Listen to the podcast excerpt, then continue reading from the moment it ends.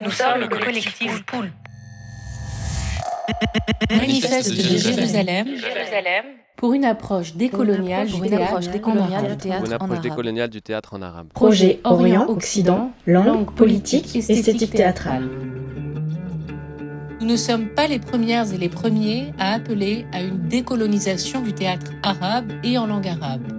Les écrits des chercheurs, chercheuses et intellectuels qui nous ont précédés et inspirés sont à retrouver dans la bibliographie, pour joindre la lecture à l'écoute, l'écrit à la parole.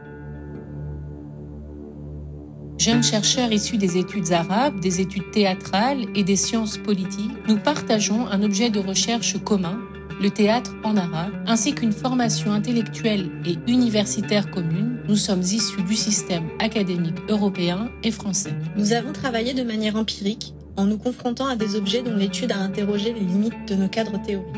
Nous avons appréhendé différentes formes de théâtre produites dans des pays arabes divers et présentées soit à l'étranger, soit en France, en nous intéressant à leur circulation. La réalité du terrain nous a obligés à nous déplacer, à faire évoluer nos approches et parfois à questionner les a priori qui avaient présidé à nos désirs et choix de recherche. C'est par une recherche de collecte de matériaux, de documents et de sources que nous avons pu remettre en question de manière inductive nos concepts et habitudes disciplinaires. Certains se sont révélés inopérants à l'approche de nos terrains respectifs. Travailler sur un contexte différent de celui dans lequel nous avions été formés nous a obligés à observer et à interroger notre culture académique depuis l'extérieur. Nous avons cherché à comprendre ce qui s'y jouait. Nous avons détecté des points aveugles, des rémanescences épistémologiques coloniales qui président encore à l'approche du théâtre en arabe, aussi bien dans son étude académique, existante mais marginalisée, et dans son historiographie, que dans les choix de traduction, d'édition et de programmation sur les scènes européennes. Nous constatons aujourd'hui que le regard porté sur cette production est majoritairement soumis à des impératifs linguistiques, esthétiques et politiques qui définissent a priori une certaine représentation des pays étudiés à travers leur théâtre. Malgré nos disciplines différentes, nous avons établi des constats communs. Nous nous sommes confrontés à la rareté et à la difficulté d'accès aux productions écrites sur le théâtre en arabe. Les travaux les plus accessibles sont publiés en français et majoritairement antérieurs aux années 1980. Ils sont écrits en érigeant le théâtre à l'européenne comme principal référent, bien que le sociologue Jean Duvigneau soulignait déjà cet écueil. Plusieurs doctorats en linguistique, philosophie et études théâtrales ont été soutenus en France sur les traditions théâtrales en arabe. Ces travaux ont parfois été publiés, mais finalement oubliés. Leurs auteurs n'ont pas trouvé de place dans l'institution universitaire. Ces travaux ouvraient potentiellement la voie à de nouvelles approches qui n'ont pas été prises en compte par un ensemble de pratiques scientifiques dominantes. À ce jour, les travaux sur ce sujet sont valorisés dans des revues en dehors du champ disciplinaire des arts du spectacle tels que Horizon Maghrébin et Horizon Théâtre, fondés respectivement en 1984 et en 2012. Ainsi, l'étude esthétique du théâtre en arabe est victime de nombreux préjugés, et d'abord celui d'un écart irréductible entre le texte et la scène. Écart qui a longtemps limité l'étude de la production artistique à des disciplines spécifiques. Cet écart est lié à un biais historiographique, qui n'a d'abord considéré la production théâtrale en arabe que lorsque celle-ci a commencé à correspondre aux modèles occidentaux importés par la colonisation, à partir de la seconde moitié du XIXe siècle. Dans ces modèles, le texte était doté d'une importance première et relégué au second plan ce qui relevait de la performance. Il faut noter que ce point de vue a été et est toujours repris et diffusé par une majeure partie des praticiens, des théoriciens et des institutions dans le monde arabe. La première conséquence induite par cette approche est celle de la valorisation du texte comme un objet littéraire.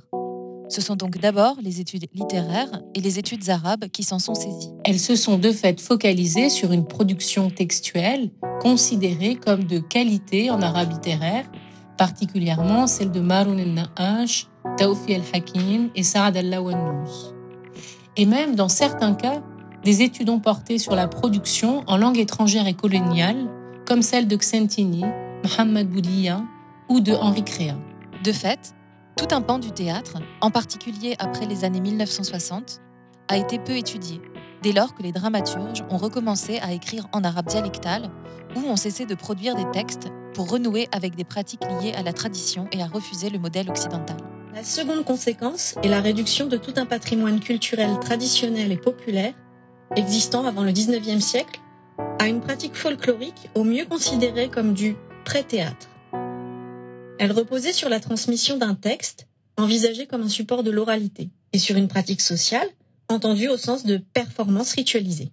Dès lors, la dimension théâtrale de ces différentes traditions a été écartée des études.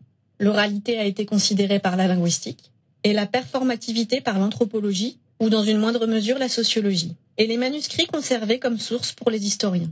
Le théâtre en arabe a longtemps été considéré comme un ersatz du théâtre occidental.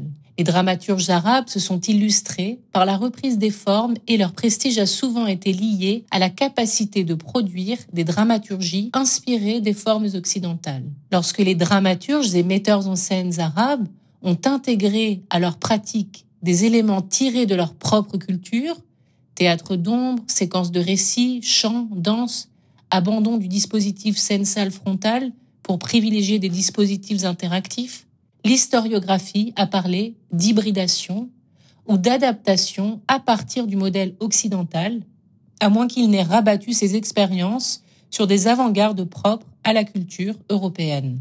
L'exemple de Tawfi el-Hakim est éclairant.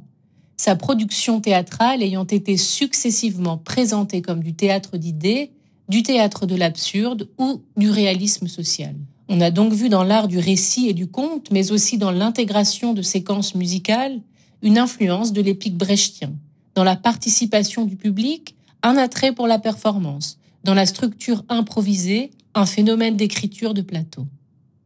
Dès lors, cet ethnocentrisme longtemps entretenu n'a pas permis de valoriser le théâtre en arabe pour ses innovations formelles qui ont toutes été appréhendées par le biais de concepts théoriques développés en Occident et a posteriori. Aujourd'hui encore, dans les institutions, on ne semble pas considérer que les artistes arabes puissent proposer des innovations formelles. C'est sur leur capacité à produire du discours, du récit, du témoignage, de l'humain qu'ils sont attendus. La diffusion du théâtre en arabe en Europe, si elle s'est développée depuis quelques années, demeure encore limitée et encadrée par des attentes institutionnelles. L'actualité politique détermine presque toujours une grille de lecture et constitue le moteur de l'attention portée aux productions artistiques alors perçues comme un moyen alternatif pour sensibiliser l'approche des questions politiques mais devant aussi cadrer avec les représentations dominantes des conflits géopolitiques. Ainsi, après 2011, on note une augmentation de la programmation d'artistes arabes sur les scènes européennes. Sans aucun doute, les mouvements révolutionnaires qui ont traversé les pays du Maghreb et du Proche-Orient, et qui ont été médiatisés sous l'appellation de printemps arabe, ont joué un rôle important dans le renouvellement de l'intérêt pour les sociétés de la région, leur rôle politique, mais aussi leur production culturelle.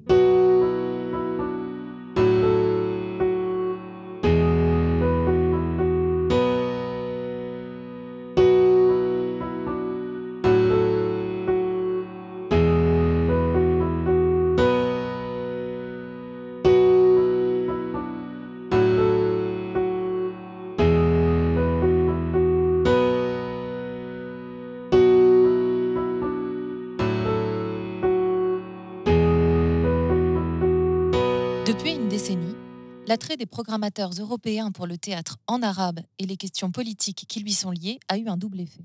Il a objectivement permis une ouverture des artistes des pays concernés au réseau de diffusion européen. Mais les créations présentées en Europe ont aussi été soumises à des attentes spécifiques et politiques.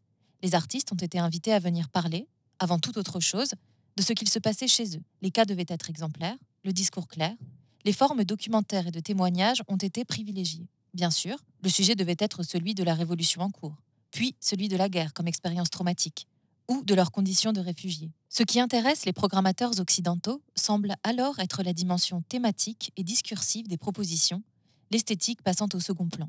Il ne s'agit finalement de rien d'autre que de faire entrer un discours nouveau dans des formes déjà connues. À quelques exceptions près, les artistes arabes ne sont pas convoqués aujourd'hui sur les scènes européennes pour parler de l'universel, ni en tant qu'ils proposent des formes nouvelles. Et s'ils renouent avec des formes traditionnelles issues des arts du spectacle arabe, ils sont renvoyés du côté de l'anthropologie. Les artistes arabes sont convoqués pour illustrer une cause, pour venir témoigner d'une situation géopolitique pour venir rassurer les institutions et le public. En un mot, leurs productions ont largement été valorisées en tant qu'ils étaient considérés comme une porte d'entrée sur une actualité politique et sur une altérité qui suscitait la curiosité sans que l'on ne veuille véritablement la rencontrer. Cette production répond d'abord à des attentes propres à un contexte culturel national dans les pays occidentaux, plus qu'à un réel désir de circulation culturelle. Ces attentes ont aussi eu des conséquences sur les démarches créatives des artistes issus des pays arabes et cherchant à faire circuler leurs œuvres vers l'Europe. Confrontés à un cahier des charges spécifique, ils sont de plus en plus tentés de répondre à ce qu'on leur demande. Et ainsi se multiplient les formes descriptives, documentaires, de témoignages, mobilisant leurs expériences personnelles considérées comme édifiantes pour séduire les institutions. Les scènes en arabe contemporaine apparaissent ainsi sur les scènes occidentales comme relativement uniformes, renforçant une perspective essentialisante et ne reflétant pas la multiplicité des initiatives artistiques, politiques et esthétiques du terrain. Si nous ne sommes pas les premiers à établir ces constats, le théâtre a encore été peu investi dans le champ des cultural studies. Si nous, ne sommes pas les premiers à établir ces constats, le théâtre a encore été peu investi dans le champ des études culturelles. Les différentes théories et méthodes pour appréhender la culture font, depuis 2015, l'objet de synthèses et réflexions épistémologiques pour mieux nous situer dans ce champ de recherche. La conjoncture, artistique et académique, impose une réévaluation des discours qui croisent l'approche culturelle des objets artistiques et l'étude de leurs conditions de production et de circulation, ainsi que leurs dimensions socio-économiques. Ces positions figées s'accompagnent d'une terminologie et en premier lieu les vocables Orient, Occident. Dans l'ouvrage d'Edouard Saïd, l'Orient désigne une entité imaginaire, construite et rectifié si besoin par l'Occident, qui désigne les nations industrialisées, impérialistes, dominantes sur l'échiquier géopolitique mondial. Ainsi, les termes Orient et Occident peuvent alternativement désigner les fantasmes que l'on peut avoir sur une autre culture, ou bien la situation géopolitique d'un pays ou d'un groupe de pays vis-à-vis d'autres. L'usage médiatique de ces termes tend à gommer la définition matérialiste au profit d'une définition monolithique. Leur emploi tend à essentialiser les objets et les points de vue.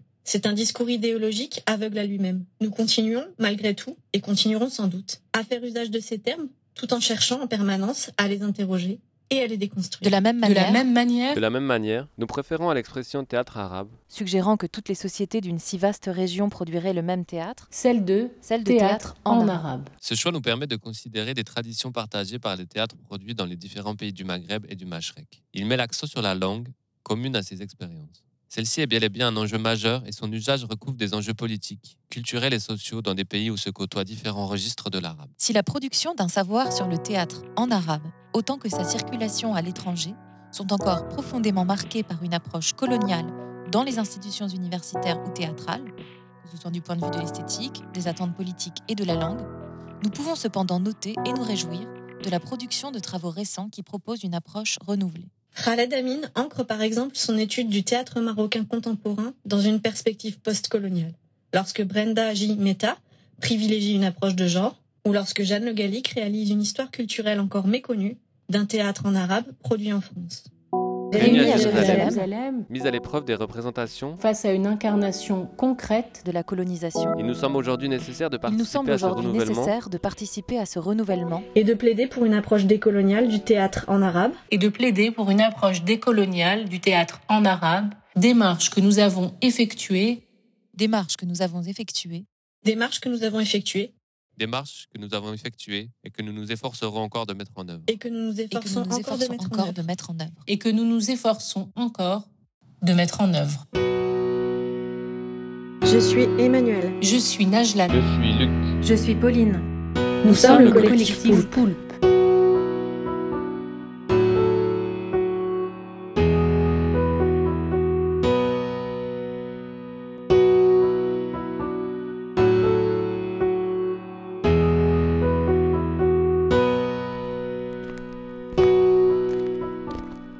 Palestine. Terrain sonore. Aswad Maïdan El Un podcast de l'Institut français du Proche-Orient dans les territoires palestiniens.